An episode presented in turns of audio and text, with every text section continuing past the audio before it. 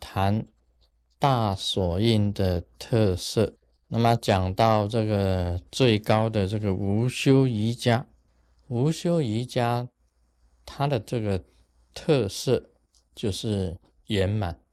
那么圆满两个字啊，可以讲说很完美的意思。一个人修行啊，到了这个无上正等正觉，到了无修瑜伽的时候啊，他的这种境界就是一个很圆满的一个境界。圆满是很难解释的，好像我们讲说圆满呢，画一个圆，这个就是圆满啊。但是它其中啊，它的这个包含的意义。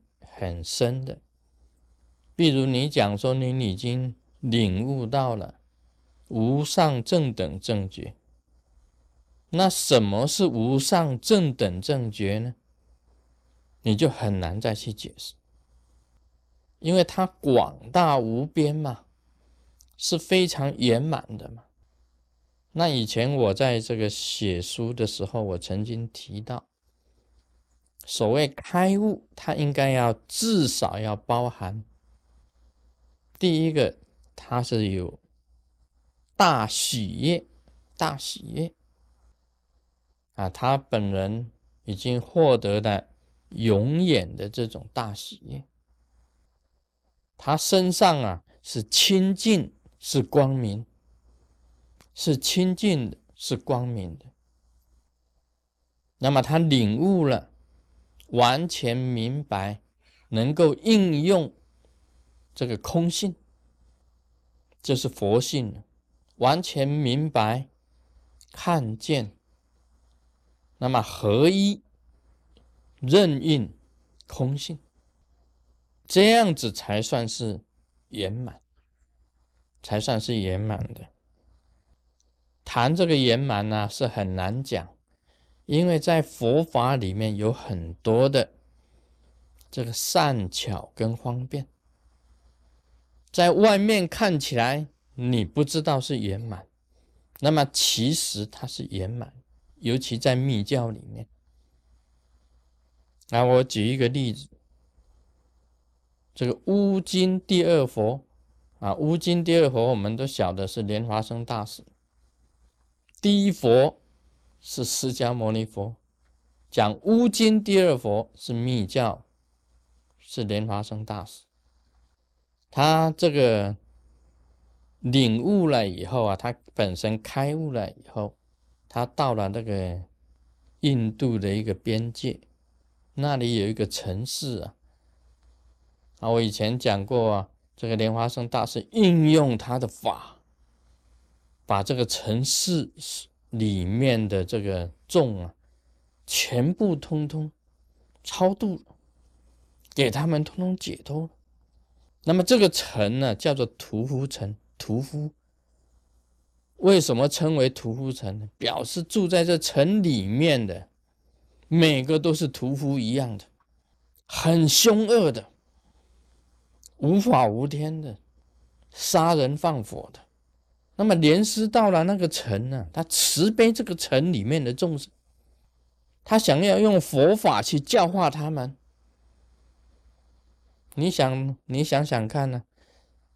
佛法能够教化这些屠夫吗？啊，他们平时他们的事业啊，就是杀人，就是放火的，所以称为屠夫城，罪恶之城。啊，莲花生大师啊，他用了善巧方便。他的善巧方便呢，就是在他附近城里面的岩洞里面，他召集所有在世间上的神众，就是四神，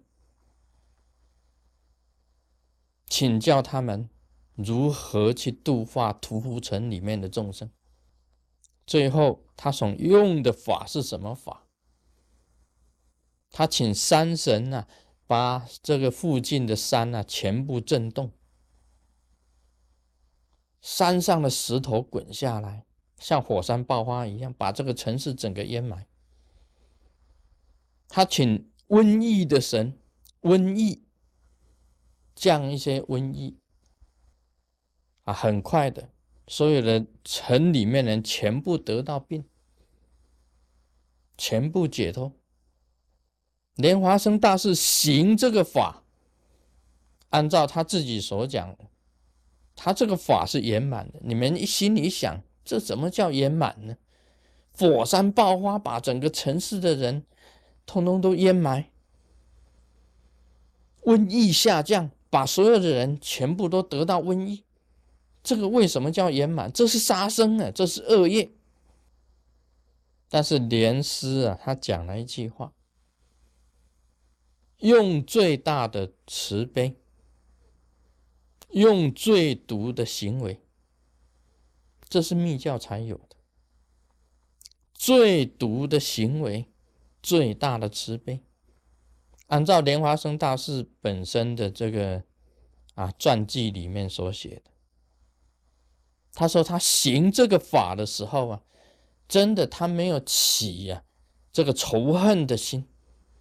对屠夫城里面的众生啊，没有起仇恨的心，而是用最慈悲的心来行这个法。然后呢，他把所有屠城里面的所有的众生的神事一起召集到他的岩洞，用转世法把这些神事啊全部转到西方极乐世界。所以，他本来是杀生的，变成一种超度。那么，我们凡夫之人呢，看到这种事情，我们认为是不圆满的。这是五戒当中的一个杀生的戒，怎么可以行法用火山爆发把整个城市的人淹埋？怎么可以行法降瘟疫，使那城市的人全部都得病死亡？但是在密教里面呢，他认为用最大的慈悲，用最毒的行为，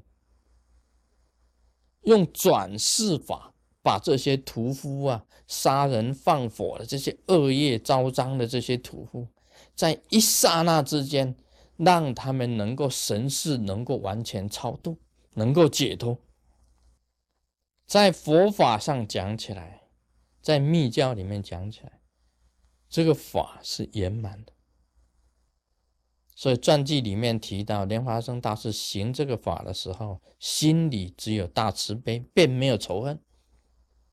那么这个是无修瑜伽的圆满境界啊！我举这个例子啊，这个是很难让让人去了解的。而且是很争议性的，可以讲是很争议性，很难让人去理解。但是莲华生大师在密教他本身的祖师，他做了行了这样子的法。Om Mani Padme Hum。